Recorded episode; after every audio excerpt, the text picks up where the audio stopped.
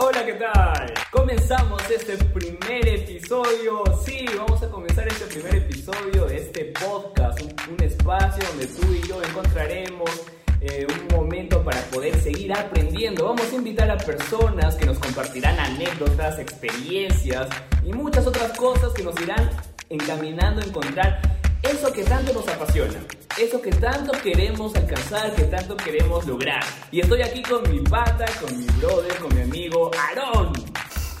Gracias por eh, tan eufórico saludo, Josvik. sí, aquí estamos y esto es otro episodio más donde vamos a revelar esa fórmula que nos ayude, no sé, pues a tal vez valorar el proceso, a ver el paso a pasito y pues encontrar los pros y los contras, no sé, resolviendo eh, tal vez uno de los mayores enigmas, es el por dónde empiezo. Es que realmente no hay más vuelta que darle, Aarón. Vamos a arrancar ya con este episodio. ¿Y cómo no vamos a tener un episodio de lujo si tenemos a un invitado de lujo?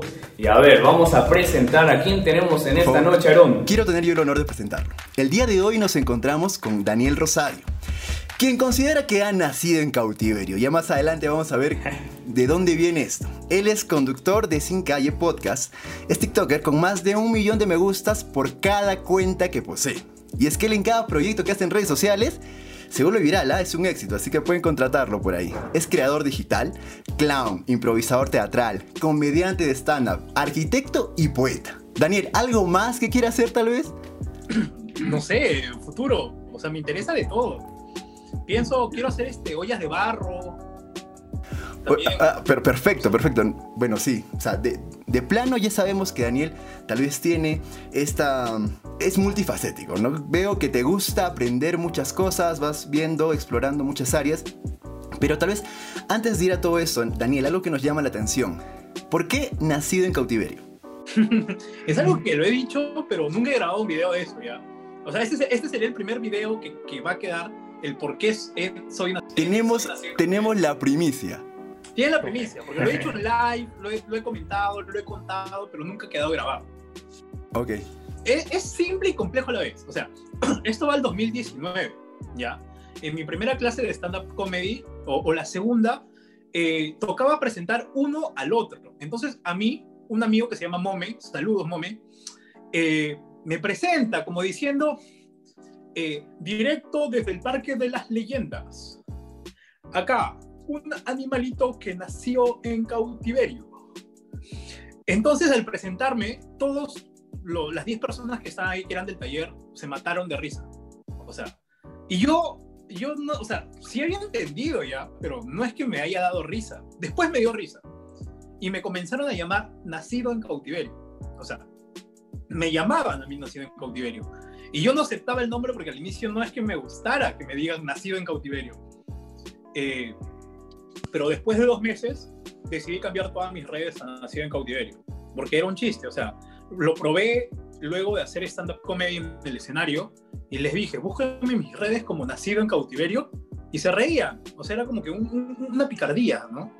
Y, y, me agradó esa picardía de la gente, del público, que se riera por, por mi Nacido en Cautiverio. Tenemos que agradecer, entonces, perdón, me, soy malo con los nombres, ¿cómo se llamaba tu amigo? Nome. Mome. Ok, igual, ¿no? Nombre bastante peculiar. Tenemos que agradecer a Mome por, por tal bautizo de nacido en cautiverio. Entonces, a partir de esto, y me consta que, pues, y lo que te decía hace un momento, ¿no? Conversábamos tal vez previo a esto, y yo le decía a Daniel, eh, nacido en cautiverio y es tu marca, ¿no? O sea, ya, ya está en todo lado. Ya va a quedar, o sea, lo, lo, uso para todo. Sí, lo uso para todo. Y Daniel, y ahora hablando justo de eso de, marca, ¿no? Nosotros hemos podido visualizar que en TikTok, pues podríamos decir que la estás rompiendo. Y yo quisiera realmente saber a qué se, a qué se debe ese éxito en TikTok. ¿Cuál crees que ha sido la, la fórmula que has encontrado? O sea, cuando pasó lo de cuarentena, yo ya tenía TikTok en diciembre del 2019, si no me equivoco. Pero no lo usaba, lo bajé porque un amigo me dijo. Y recién en cuarentena dije, ok, vamos a agarrar TikTok en serio. Siempre quise crear cosas, ¿no? Y como en TikTok eran videos rapiditos, de 15 segundos, 30 segundos, era cosa de algo rápido. Creabas algo y listo. No tenías que hacer un video como es a veces YouTube, que tiene que hacer 7 minutos de contenido y edición y un montón de cosas. Entonces ahí comencé a probar.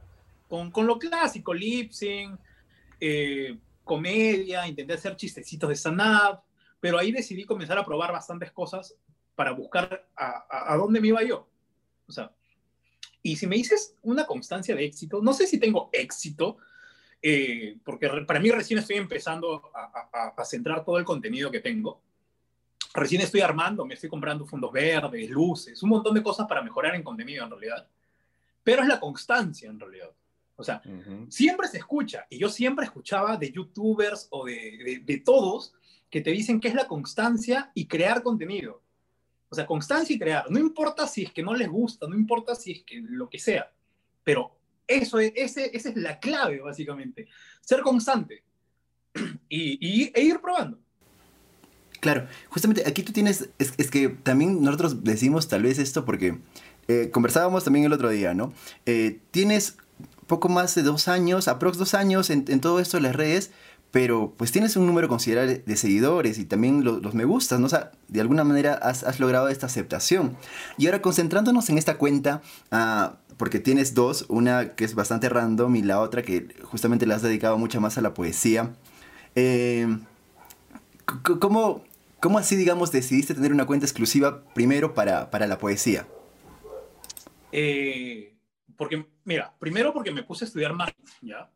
O sea, en abril del 20 me puse marketing, porque tenía algo que hacer. Entonces me puse a estudiar marketing y ahí en el marketing te dice que tienes que parar dentro de todo, o sea, si tú haces vasos y te pones a hacer vasos de todo tipo, no tienes, agarrar mucho nicho, pero no necesariamente uno. Pero si tú haces solamente vasos que sean de anime, y que sean geniales, con buen diseño, vas a agarrar todo el nicho de animes, que son bastante, y le vas y todos se van a suscribir contigo, van a querer tus vasos y, vas a poder vender bien. Entonces, ahí en, en TikTok, marketing. O sea, cuando tú te dedicas a un solo nicho, hay dos formas. Que si tú haces algo en serio de una sola cosa, te van a llover básicamente. Y que les gusta eso. Y el algoritmo también que, que te busquen, porque es lo mismo es como que tú enseñas a hacer jabones y todo tu cuenta solamente de hacer jabones, pero haces jabones de todo tipo, de toda forma, de todo estilo, bonitos, un buen packing, haces tu empresa. Eso es lo que muchos emprendedores hacen. Y lo otro eres tú. O sea, jabones. Claro. Daniel, este, ya bueno, otra vez regreso a lo de la poesía. entiendo eh, ya por dónde vas con, esto del nicho, ¿no? Tú elegiste un nicho y dijiste muy bien, voy a arriesgar por este lado. Em, ¿Tú consideras que de alguna manera estás, rescatando esta este arte, eh, digamos, eh, en el contexto, eh, por, lo, que vemos más en TikTok, ¿no? Donde la mayoría busca un entretenimiento más, digamos, tirado a la comicidad. ¿Crees que estás rescatando este arte, considerando la poesía como, como tal, no? La verdad es que sí. O sea, hay muchos que, ya no hay muchos poetas actualmente. O sea, sí hay, pero los antiguos. Estoy viendo bastante en TikTok, es especialmente en esta época, estás solo, sientes miedo, a veces uno no siente que te entiende. O sea, puedes reírte, la risa es genial, pero el lado poesía es más cálido. Entonces hace que quizá te puedas entender un poquito más. Incluso me escriben comentarios que me ponen feliz porque me pasan sus poemas, este, niños de 14, 16, 17 años por Instagram para que yo pueda verlos. Otro es que hay personas que le hacían bullying porque escribían poesía, porque es una realidad, a mí me pasó. Cuando yo tenía 14, eh, hacer poemas o ser romántico, es como que, ay, eres romántico, ay, es esto. Entonces, hay niños que también van conmigo, que también les gusta escribir, pero tienen miedo al, al rechazo, pues, ¿no? De sus amigos. Entonces, hay, hay chicos que me han dicho, oye, gracias, gracias a tus videos me están inspirando, entonces sí siento que hay un apego a la poesía bastante. Genial, Daniel. Eh, justamente lo que mencionaste es cierto. Yo también me ponía a pensar en eso. Estamos ya también en un contexto donde la poesía, pues, podríamos decir que no tiene una, relevancia, ¿no? Como lo comentaba Aarón. Y me gustaría entonces saber desde cuándo nació este gusto por la poesía o, cómo fue, en qué momento empezaste a, a sentir esa pasión, no sé, coméntanos un poco de eso. Yo dos teorías. Porque empezó más o menos cuando tenía 13 o 12 años. Eh, pero creo que fueron mezcla de estas dos teorías. La primera es que mi profesora de literatura era una... y comencé a amar literatura. porque mi profesora tenía unas uñas muy largas. Y ella cuando contaba las historias de literatura y hacía de los ojos, hacía con sus uñas así. Y sus uñas gigantes parecían pestañas. Y, y me acuerdo, estaba literatura. Lo otro es que me gustaba a mí una niña. Tenía 13, me gustaba una niñita de 12. Ya, yo estaba en tercero y ella estaba en primero. Y pensé a buscar eh, cosas para enamorarla en internet, tiempo en Speedy 100 creo que era. Eh, y ahí comencé a buscar rimas, que la, tú eres más bella que una estrella, hermosa que una rosa, y con imagino que, bueno, con ella eh, me, rechazó, se fue con, con, con, el chico malo por ahí del, del colegio, pero me dejó eso, ¿no? Me dejó el, el, poema. Algo se, algo se pudo rescatar de, ¿no? de, de, todo eso. Claro, claro, tal vez el objetivo principal no se logró, pero algo, algo se rescató de todo esto. Muy bien, Dani, entonces a partir de esto te pregunto yo, ¿te consideras tú un poeta romántico o, sobre qué te gusta escribir ahora? Mira, me considero eh, de todo, ¿ah? O sea, me gusta como también el terror, o tengo poesía erótica también. Entonces, también este, tengo poesía muy extraña. Eh, tengo poesía donde de un mango. Puedo hacer el poema de Laro de Luz. O sea, me involucro mucho con, con, con mi alrededor. Por ejemplo, el Aro de Luz ahorita está frente mío. Entonces me observa mientras grabo. Entonces, Laro de Luz tal vez ¿no? se habrá enamorado de mí en algún momento. O tal vez odiará por grabarme tanto, porque siempre me ve. Odiará quizás brillarme, o me brilla porque me ama. Entonces me pongo a pensar más allá de, de, lo normal, le a todo. Y le doy sentimiento. Claro, y Genial. justamente, perdón, eh, lo, que decías, esto del sentimiento. Y, me considero una persona también eh, que, digamos, sigue muchas cuentas que tal vez relaciona, o yo relaciono mucho también la poesía con la tristeza y la melancolía. Este, ¿siempre, ¿Siempre va por ese camino, Daniel? Eh, creo que inicia y siempre tiene tristeza y amor, esos extremos. Porque cuando uno está enamorado, puede escribirle a la persona que quiere el poema más hermoso, porque estás inspirado, estás enamorado, ves, ves lo mejor de esa persona y lo, ves lo mejor del mundo. Lo contrario, cuando te rompen, es, estás en el extremo, donde estás triste, donde quieres solamente esconderte en un agujero y, comienzas a imaginar cosas más oscuras, ¿no? Dentro de la tristeza. Entonces, ambos extremos creo que uno, en todos vivimos un punto. Entonces, para un poeta tal vez eso es bueno y malo, ¿no? Malo porque lo que sientes, pero bueno porque escribes sobre él. Y puede salir un hermoso poema.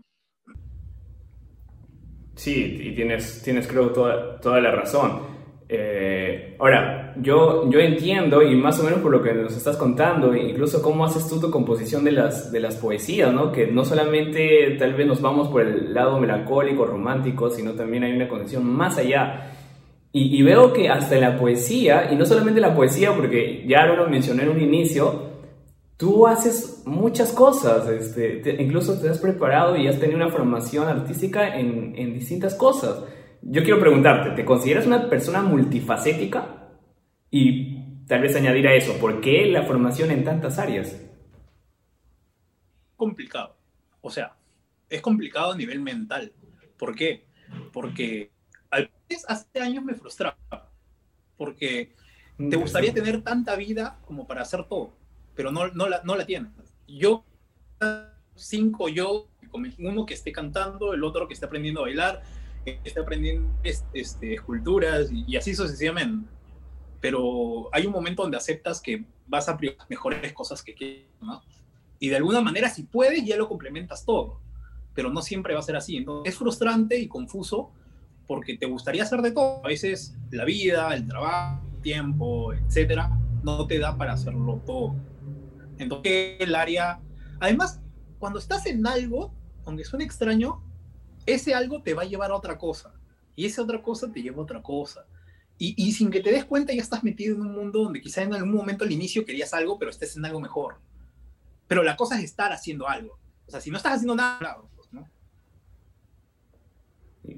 Realmente creo que también mencionaste algo ahí muy interesante, ¿no? O sea, nosotros, y es creo que un sentir de muchos jóvenes, queremos que nos alcance el tiempo, la vida para hacer diferentes cosas, ¿no? Un, sinfín de cosas. Eh, tú hasta, hasta el momento, ¿cómo, ¿cómo lo estás manejando eso? ¿Crees ya tener, tener este, algunas cosas definidas o, o todavía sigues en búsqueda de eso? Sigo, tengo varias cosas definidas. Comencé a crear contenido. Porque mi, mi, o sea, mi contenido al inicio, y hasta hace poco, hasta hace tres meses, era comedia. O sea, siempre me fui por la comedia porque me gusta la comedia. Eh, pero también algo que le supera a la comedia es la poesía. Entonces, la poesía es como que el centro, porque puedo hacer poesía y con tiempo, ¿no? Eh, y lo he hecho, con rimas. Bien, es como style, pero de comedia, con poesía, pero sale bonito. Hasta rimó, ¿ves? Masticadito, sale bonito. Eh, la práctica, por favor, la práctica. Estamos hablando con Nació en Cautiverio. Sí, sí.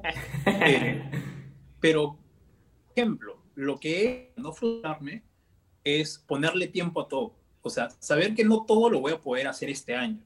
Saber que, por ejemplo, yo quiero aprender a cantar, quiero componer canciones, pero ¿qué voy a hacer este año? Aprender bien a tocar, a dejar un poco la voz y para tres o cuatro años recién poder lanzar algo, ¿no? Algo bien hecho. Entonces me proyecto a largo plazo, pero poco a poco.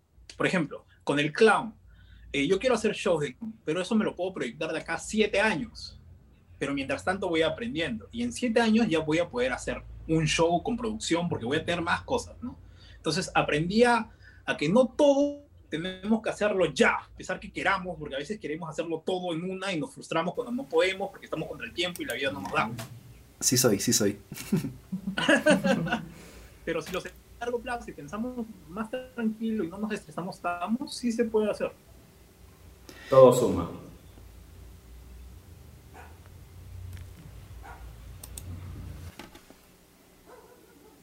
Claro. Wow. Dani, tengo que confesar que tengo el mismo pensamiento que tú. Eh, eh, y por eso también, digamos, he tenido, mm, digamos, el aprendizaje en varias áreas. No con el éxito que tú tienes. No, creo que no, no he avanzado todavía al, paso que tú vas. Pero me, inspira lo que dices. y a todo esto, y, también porque tengo, digamos, e, esta duda también yo. Ah, con todo lo que estás eh, logrando, con todo lo que estás aprendiendo también y todos estos procesos, ¿hasta dónde tú quieres llegar? Porque es algo que me pasa, ¿ya? Eh, digamos, eh, me, gusta aprender de muchas cosas, eh, me meto también a talleres y a cursos mientras tengo la posibilidad y el tiempo, pero luego me quedo con, este, con esta miscelánea de herramientas y digo, ahora, ¿por dónde voy? O sea, hay muchos, muchas oportunidades y, ¿qué hago? Entonces, ¿tú tienes enfocado esto? ¿A dónde quieres llegar tal vez más adelante? ¿O, o tienes planteado ya grabado? O, perdón, yo no sé a dónde quiero llegar acá a 30 años con todo eso, por ejemplo. No sé qué, de mí qué va a ser en 30 años, idea. ¿Ya? Pero uno no sabe, quizás estoy muerto, quizás estoy vivo, quizás estoy en Noruega, no lo sé. Pero lo que sí sé es que quiero a, cortos plazos cositas, pequeños sueños, y así lo voy viviendo. O sea, por ejemplo, algo que quiero es aprender a cantar y, y, tocar mejor guitarra y componer canciones. Porque siempre mi sueño desde hace 10 años, desde que inicié la poesía, desde que tenía 15, 16, Mira, algo de hace dos estoy haciendo ahora. Igual que YouTube, recién voy a iniciarlo y lo quería hacer a los siete. Creo que si tienes la idea y nunca se te olvida, y aún aunque pasen los años, siempre lo quieras, vas a buscarle el tiempo y, va a llegar la oportunidad para que lo hagas. Pero, por ejemplo, quiero hacer es hacer canciones y, y, eso sí, voy a esforzarme para que sean buenas canciones y poder para buenas visualizaciones, ¿no? O sea, si soy, suelo ser ambicioso, tengo que disfrutarlo. Porque si algo aprendido es que si no lo disfruto, no, no, no, no por las puras. Porque ya te frustras más. Es importante eso que vas a decir, saber disfrutarlo, ¿no? Porque, eh, bueno, creo que también por, por la cultura y todo esto vivimos en una onda donde estamos tratando de tener esta voz, ¿no? Oye, sigue lo que te apasiona, disfruta lo que estás haciendo realmente, este, y, en buen, creo que es, bueno que, que, esté tomando fuerza, porque como que antes se desvalidaba mucho eso, ¿no? Y se veía tal vez una parte mucho más, oye, tienes que ir por la segura, pero ahora como que está cambiando ese pensamiento.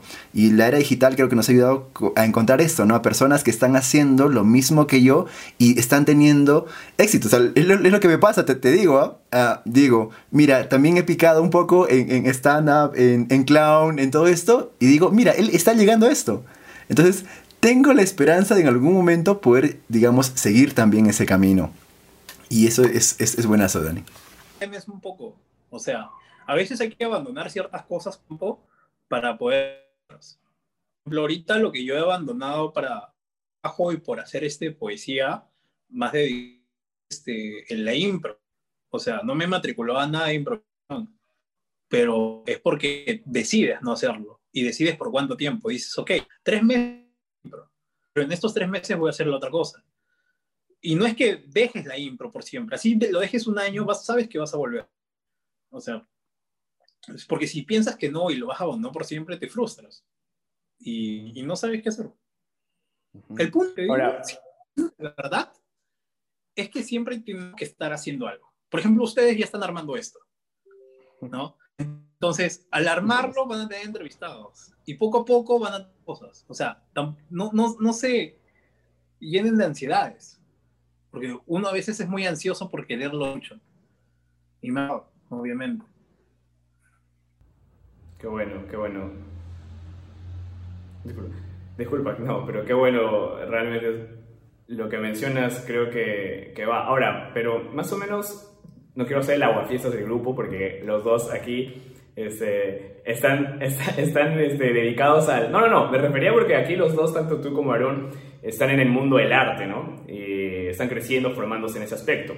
Y lo que yo quería mencionar, estamos en una cultura aquí en Perú, porque yo, he visto que eso está funcionando tal vez en Europa más, tiene un, poco más de fuerza, pero en una cultura aquí en Perú, creo que recién está, se está encaminando ¿no? a, a, que el arte empiece a sumar o, que las personas puedan vivir del arte. Si es que no tienes una pantalla o un, un, programa de televisión ¿no? que te ha, te ha anticipado, tal vez es difícil, es difícil entrar en ese mundo y más que todo poder vivir de eso, ¿no? No sé cómo, cómo tú lo ves. ¿Crees que está complicado o vas por buen camino? ¿Cómo te sientes?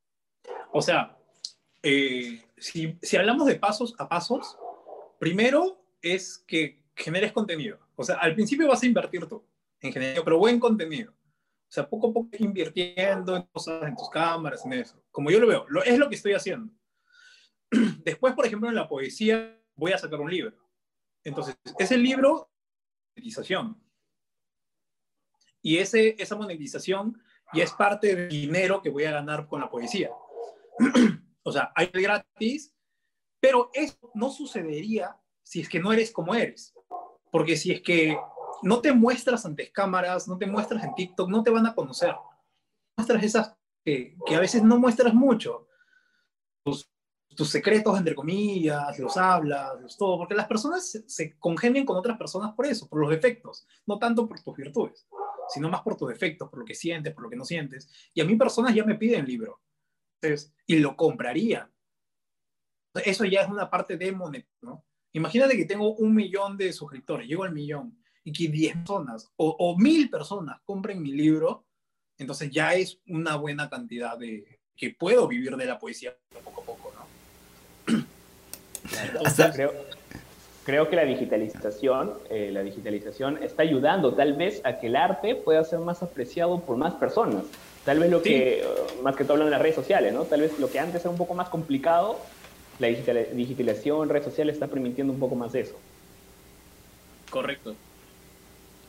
Ahora, también, Daniel, perdón, aquí mi, cambio abrupto. Aunque antes de eso, paréntesis, eh, yo también pienso bastante como tú, ¿no? El hecho de, poder, digamos, llegar, generar la comunidad y después con estos seguidores eh, poder hacer un tipo de, mantención, ¿no? Porque creo que a veces es un poco, o, lo vemos así, que es poco sustentable, sostenible el hecho de poder dedicarte a algo artístico y, y saber que puedes vivir de eso, ¿no? A veces se ve muy incierto.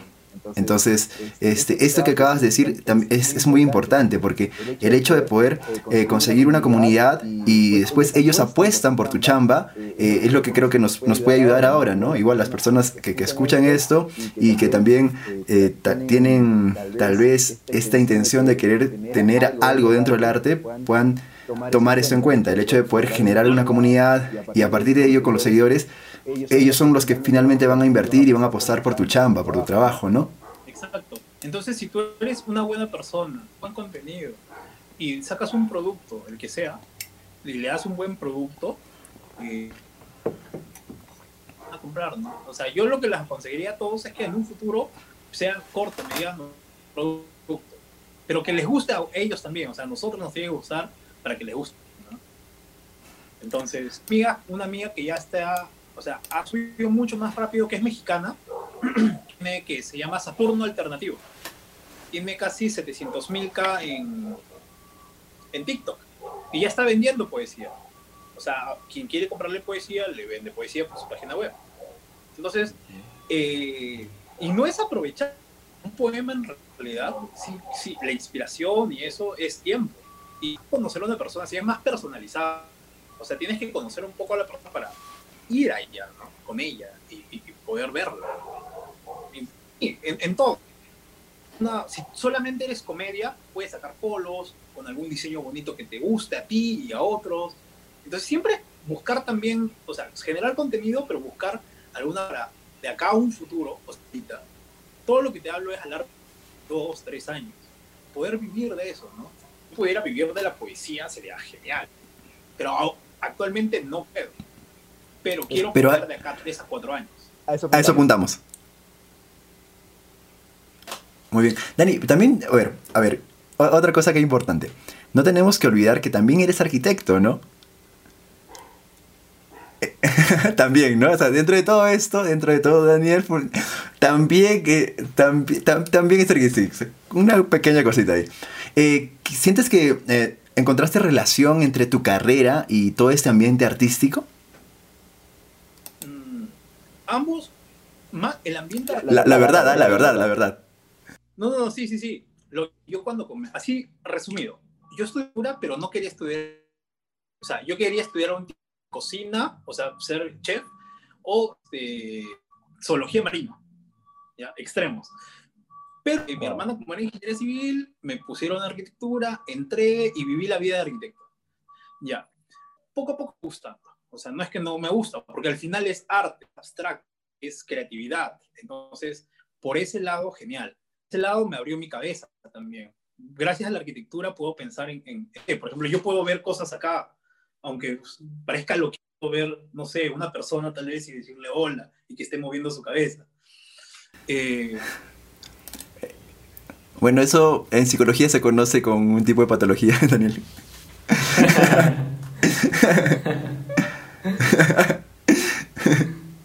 creo, creo. Eh, eh, puedo imaginarlo, ¿no? Entonces, la arquitectura. Y, y, eso me ayudó a la poesía.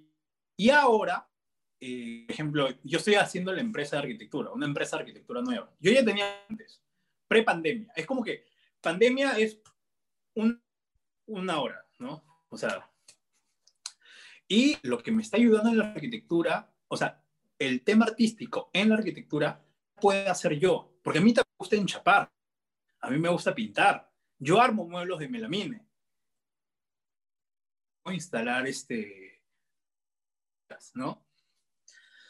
Pero eh, antes daba como que si el cliente me veía haciendo eso, como que era un poco extraño, ¿no? Que un arquitecto haga eso como que tú contratas y lo que espera el cliente es que tú estés ahí todo etcétera, y contrates a alguien más para que haga lo otro. Ya. Justo estoy en una obra, el mueble. ¿Por qué? Tengo la confianza de que me da igual lo que el cliente piense y yo me divierta. Porque yo no podría ser arquitecto si no me divierto. Y tuve, tuve el mismo, la misma frustración, porque no me di como arquitecto.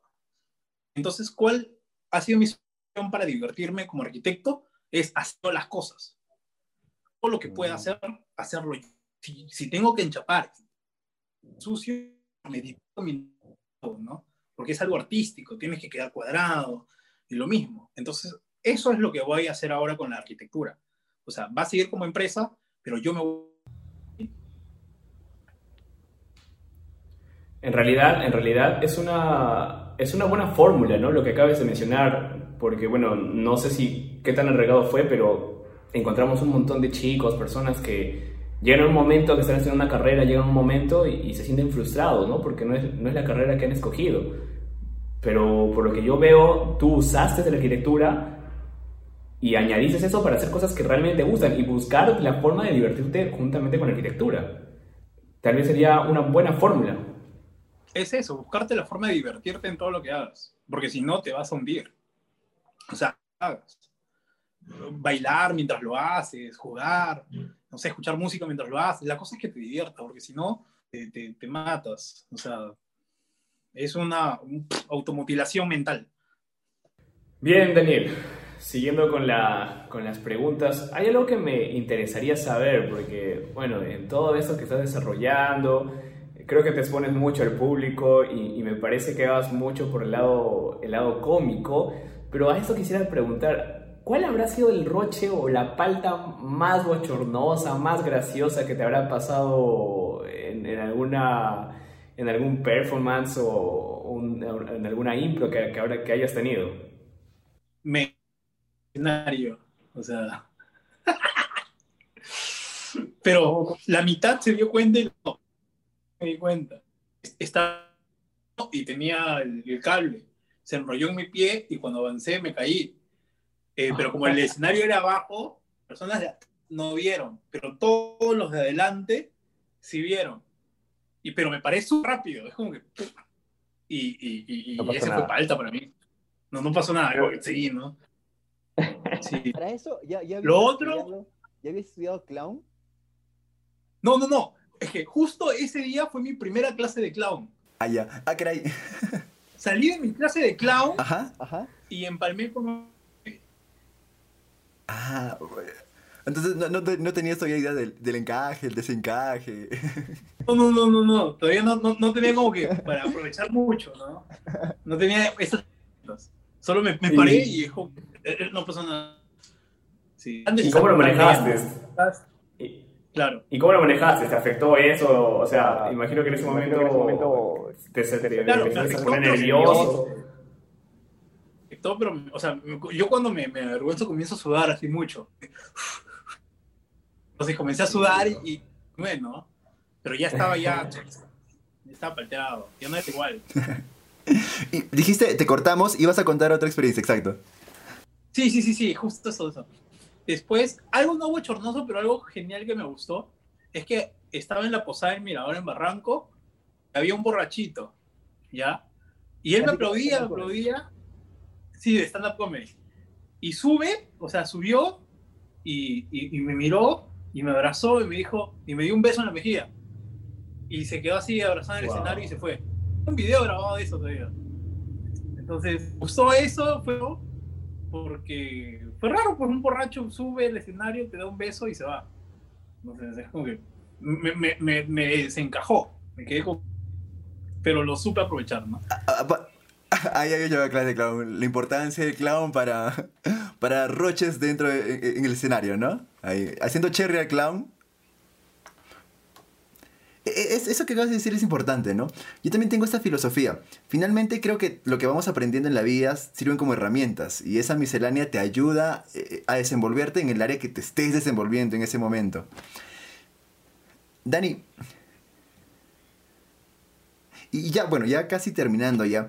Ah, ¿Tú qué les dirías a aquellas personas que al igual que tú, tal vez justamente ven a, las redes, enfocándonos en las redes como, como un medio para poder difundir su arte? y están recién empezando en ese camino. Hashtag pararón. Porque ¿qué, ¿qué, tenemos que hacer para, para llegar a donde tú has llegado, Daniel? Eh, más que nada, ser pacientes. O sea, ser pacientes. Yo soy, o sea, impaciente para algunas pero he aprendido a ser muy paciente. A veces, como te dije, queremos que todo suceda en un año o en seis y de acá a un mes tener uf, un millón de seguidores o sea. Ser paz es eh, saber que estás haciendo y no tener miedo a hacer cambios. O sea, por ejemplo, en mi cuenta que tengo como 300 mil seguidores, todo tipo, ¿ya? Y la gente me iba a comprar perfumes. O sea, si hubiera tenido un negocio de perfumes, quería clases de cómo hacer perfumes, quería todo de cómo hacer perfumes. Eh, pero ahí fue muy rápido. Por ejemplo, es como que hoy lanzo un video y dentro de 1.5 millones de vistas. Y en tres semanas tuve 2.000 seguidores, 50 seguidores. Después todo muy boom, muy boom. Y es, me hizo una carta. Sentí que darle más seguidores. O sea, sentí que, que, que merecían mucho, mucho, porque ellos te piden, ellos te piden. Y tú puedes hacerle el caso a lo que te piden. Ya, eso me, no estaba preparado para eso muy rápido. Por eso, si ustedes ahorita tuvieran un millón de personas, ¿estarían preparados para darle lo que un millón de personas les exigirían a ustedes? Sí, bastante, sí, porque y, ahora en, las redes se ven bastante los haters, pues, ¿no? O sea, justamente los comentarios son totalmente desmedidos, o sea, lo que quieran poner, te lo ponen en el momento y ya está, ¿no? O sea, es algo bastante fuerte, como tú dices. Sí, sí, sí. Eh, eso y saber, por ejemplo, yo ahí que dije, ok, a mí me gusta hacer perfumes, sí, es una de las cosas que sé hacer, pero me veo haciendo perfumes en un canal durante casi toda mi vida. Entonces tuve, porque a mí también me gusta cocinar, entonces di, paré como un mes y dije, ok, voy a hacer de todo en ese canal. O sea, voy a hacer todo lo que me guste porque al fin soy yo, o sea, me tiene que gustar a mí. Si yo me siento intranquilo, haciendo contenido intranquilo y preocupándome todos los días, me enfermo. Pues. Entonces ahí fue una decisión, bajé de engagement. Las personas que realmente estuvieron conmigo dentro del canal aún me apoyan en cualquier cosa que yo haga. Entonces eso es muy importante. Con tus seguidores, si bien tú vas a hacer algo o tú vas a hacer algo, al final seguidores te siguen por ti. O sea, al inicio puede ser por tu contenido, pero por ti, por cómo eres como persona. Por ejemplo, si ahorita yo me pongo a hacer algo de terror, yo sé que hay seguidores que me van a seguir para eso de terror. Si yo voy a hacer un show de comedia, mi canal decía, gente que va a ir porque voy a estar yo. Entonces, al final es eso. O sea, ser como eres, no importa qué tan raro pueda ser, o si tienes miedo de alguna de esas, tal vez hay millones de personas que tienen el mismo miedo, la misma. Ser constante, no tener miedo a probar nuevas cosas, aunque eso te cueste seguidores o lo que sea, al final estás probando, estás en, tu plataforma base, estás experimentando. Yo experimento de todo. Eh, constancia, no parar. Ya se te, se te para todo, pues, ¿no? La cosa es seguir, seguir, seguir, seguir, seguir, seguir. Te cuento que yo, yo, yo había escuchado justamente esto de la constancia, pero a mí me duró semana y media, creo. Dije, ok, voy a hacerlo. Agarré, planeé todo. hice los posts que quería subir supuestamente en Instagram y me duró semana y media. es bien complicado, es bien complicado poder tener constancia. Ya tengo el texto, tengo bastantes cosas, pero aún por el, la arquitectura que me he metido, lo otro, tengo que ordenarme. Pero lo que sí te digo es que quizá a veces uno quiere hacer un post diario los siete días. ¿Ya? Pero si haces dos o uno, va a estar bien. O sea, no está mal. No te culpes por no hacer los siete. O sea, hiciste uno, porque a veces te frustras tanto de querer hacer siete que no haces nada. Entonces, es mejor hacer uno o date metas más chiquitas de hacer, ok, ahorita no puedo hacer los cinco, los seis posts, pero voy a hacer uno a la semana. Y después vas aumentando poco a poco. Vas aumentando poco a poco, poco a poco. Te vas acostumbrando. Es práctica también. te vas acostumbrando. Por ejemplo, yo no sé nada de luces 10 meses hubiera sabido de luces, de uso de cámara, de dónde mirar, de mis poses, de que puedo ser acá, puedo ser así, hubiera sido mejor, pero tuvo que pasar, tuve que grabar como 15 tal vez para poder saber que la cámara acá y el ángulo está acá, desde lo simple de limpiar mi cámara.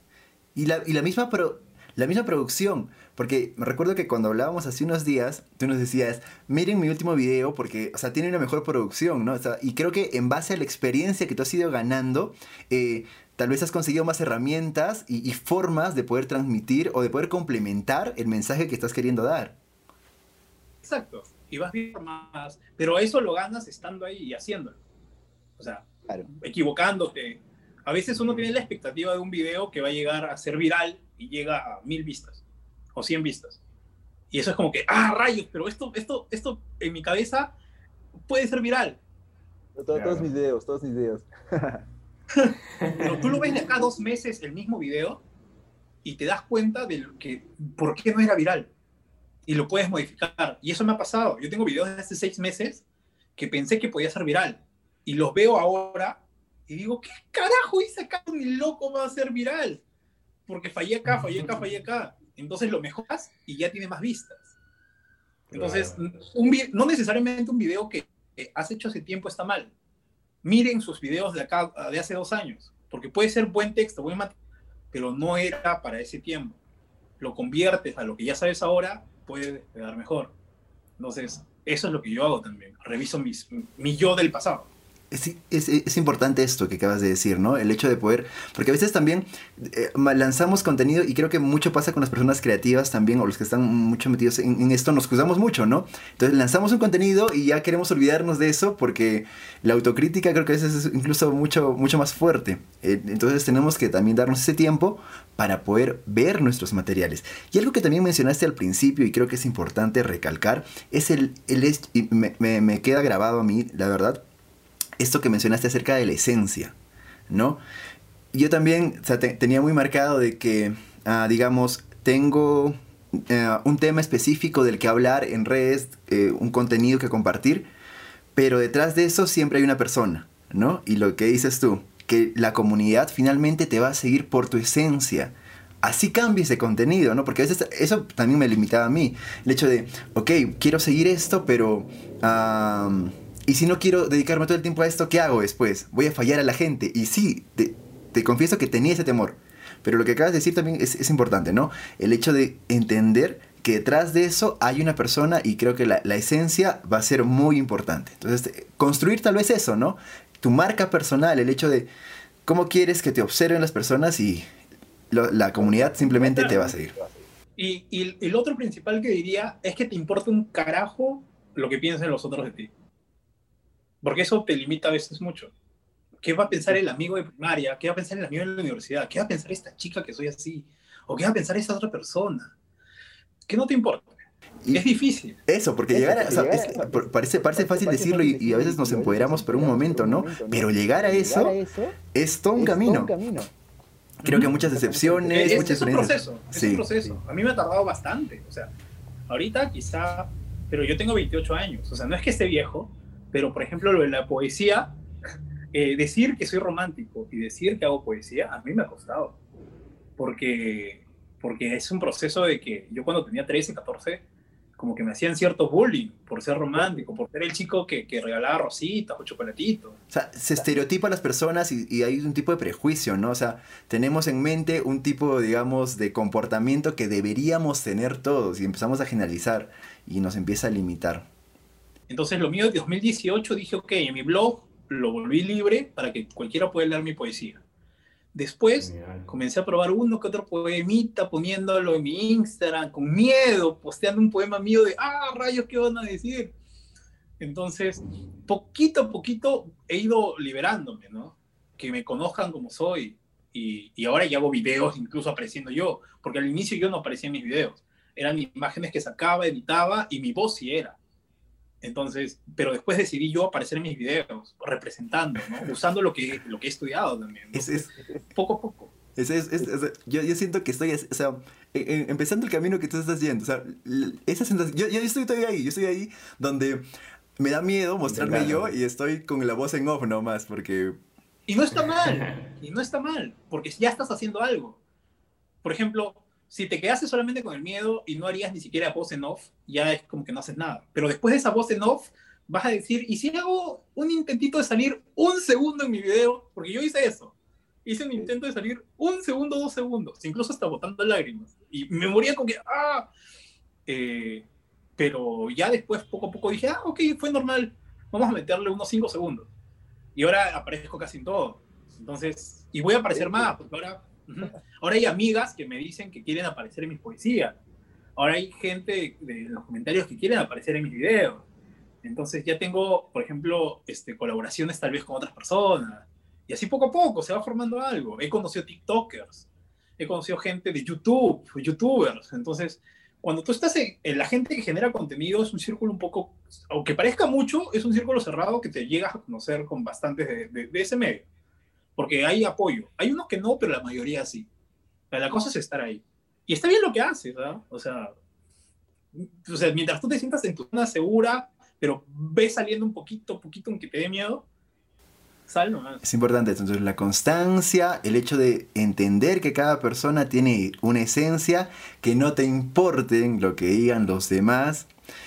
Y nada, creo que eso, ¿no? Encontrar también los caminos que, que realmente te agradan, donde te sientas cómodo para poder hacer, ir probando de todo. Exacto. Yo que algo más. Que ahí también sí, se encuentra algo muy interesante, ¿no? El, el, el, tema de arriesgar también, ¿no? O sea, hay que ir saltando, hay que ir arriesgando. O sea, nos vamos llenando de conocimiento, tenemos toda la información, tenemos todo el bagaje, pero es, es bueno, es importante también que vayamos arriesgando, ¿no? Creo que en, en, los errores, en los tropiezos, vamos encontrando el, camino, las formas, los medios para poder salir eh, y hacerlo mucho mejor. Ahora, aparte también creo que tu comunidad se da cuenta, ¿no? O sea, las personas que te siguen, en realidad, siento que también te ven y saben, cuando es orgánico, lo van a sentir y van a tener un mejor, un mejor, un mejor, mejor engagement, se diría, ¿no? Engagement contigo. Sí, sí, sí, sí. Ajá. Sí. Ellos saben cómo eres, saben si estás mal. Por eso yo también ahora decidí postear cuando estoy triste o cuando estoy feliz o cuando estoy, no sé, con frustración porque a veces en las redes tú lo ves y todo es felicidad, bonito, hermoso, etc. Pero la vida real no es así, pues. O sea, a veces uno está triste en las noches, etc. Y, y, y, las personas quieren saber que tú estás tan triste como esa otra persona, pero que después también estás bien. O sea... Que eres humano finalmente, que eres humano. Eres humano. Somos humanos. No siempre vamos a estar felices. Claro. Bien, Daniel, muchas gracias. Ahora vamos a pasar a un segmento bastante rápido. Vamos a hacer preguntas tipo ping-pong. O sea, preguntas con respuestas muy rápidas. ¿Ya? Eh, a ver, vamos a, vamos a ver. Ok, ok. Alístate, por favor. Vamos a empezar. Daniel, ¿verde o amarillo? Amarillo, amarillo. Eso ni lo pienso. Buena. ¿Clown o improvisación? Ah. A ver, ahora. En este momento, impro. Impro. Muy bien, más rato voy a hablar con nuestra profesora Daniel. Esto queda igual grabado. Pero muy bien. Daniel, completa la frase. Daniel es feliz cuando... Juega. Juega. Importante el juego. Importante el juego. Suena bien. Daniel, ¿miedo o soledad? Soledad. Completa la siguiente frase. A mí me gusta tener el pelo. Parado. Evidentemente. ¿Soltero o comprometido? Soltero. Comprometido con la vida y con sus sueños. Y con la poesía. Daniel, ¿vértigo o aracnofobia? Uy. Vértigo. Vértigo. Daniel, algo político. ¿Forsyth o Keiko? No, no, no, no. Ni uno. Se, se acepta esa respuesta. Tranquilo, tranquilo. Tranquilo. Totalmente empáticos contigo. Te entendemos. Está bien. Y para finalizar, Daniel, si me caigo en el escenario, yo... Me río. Muy bien. Daniel, gracias por estar el día de hoy con nosotros, de verdad. Ha sido eh, bastante enriquecedora tal vez la charla que hemos tenido. O sea, de verdad, te lo digo de corazón. Eh, he aprendido bastante y espero que también a muchas personas hayas motivado con, todo el proceso que tú estás llevando, ¿no? Y como tú dices también, eh, este, es, este es un camino todavía y hay que seguir proyectándonos para para más adelante y de verdad te deseo todos los éxitos del mundo. Igual nos vamos a seguir viendo. Eh, Daniel, Josvik, ¿algo más que agregar? Sí, sí, también Daniel, agradecerte de la misma forma porque en realidad en este conversar que hemos tenido, uno va encontrando también, ¿no? De que cómo puedes hacer, sumar cada cosa, ir aprendiendo. No solamente hay un camino escrito, no solamente hay algo que tiene que ser así, sino tú estás demostrando también en, en, en toda tu trayectoria que estás teniendo, cómo es de que cada paso que das te va a llevar, como lo dijiste, te lleva una cosa, te lleva otra, eso te va sumando, te va dando más herramientas y me parece que eso es, Sí. eso es, este, muy, muy fundamental, muy fundamental. Gracias por compartirnos eso. Y especialmente creer en, en, cada- en- en uno mismo. Porque al principio, cuando. a ver, un minutito, al principio, Dale, cuando dale. comencé Dale, con. TikTok, TikTok no era muy conocido. Que hablamos del año pasado. Y no muchos tenían TikTok. Incluso criticaban a TikTok. Es cierto. Entonces, yo he tenido amigos y muchos que criticaban TikTok. Que me decían, ¿por qué estás en TikTok? Que me decían incluso que Cierto. yo quería ayudarlos a ellos a crecer en TikTok. Y ellos me decían que no, no, porque voy a estar en TikTok, etcétera, etcétera. Entonces, la cosa es que creas en, en ti y que, y que te deshagas también de esos amigos o de esas personas que te jalan abajo. Eso es muy importante también. O sea, necesitas amigos que quieran, o sea, que te apoyen o que al menos te entiendan, Ok. pero no que te jalen hacia abajo. Sa- sa- Saber cuándo tenemos que tener los oídos sordos, ¿no? Ujú. Es importante. Importante. Bien, Daniel. ya, Bien, Daniel. Ese sería el último. Lo último. Qué Daniel, curiosidad. Pregunta ping pong. ¿TikTok o Instagram? ¿Qué? Uy, a ver. TikTok o Instagram. TikTok. Uy, Y ojo, no, en TikTok se vienen cosas nuevas. Ay, ay, En ay. TikTok van a ver videos de 3 minutos. Ah, interesante. Interesante. Yo este, leo de páginas extranjeras ya. Entonces, Muy bien.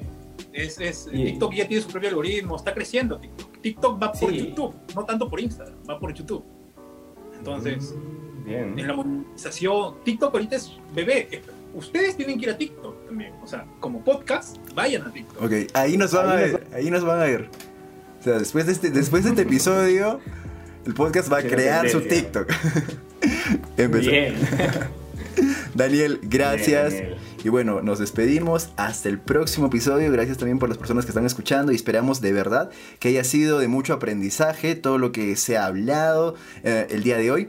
Daniel, también esperamos en un futuro no muy lejano poder tenerte de vuelta y seguir hablando porque como dijimos en un principio, Daniel es multifacético, así que hay muchas cosas para hablar contigo.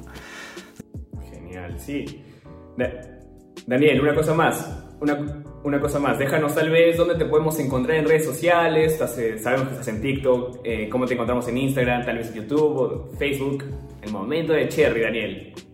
En todos lados, o sea, para ese día voy a estar en YouTube, que sería YouTube, Instagram, TikTok, Facebook, Spotify, no sé, todos lados la NASA, como Nada más. Nacido en cautiverio. Nada más.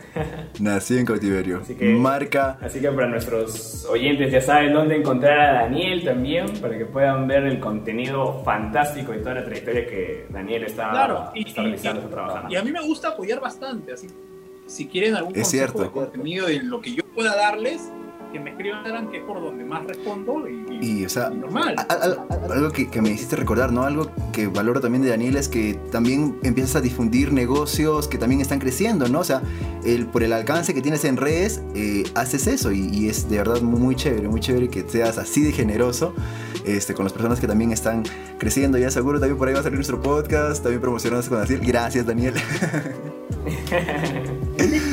Que por eso TikTok para, para ir por TikTok. Claro, es, es cierto, es cierto, está bien.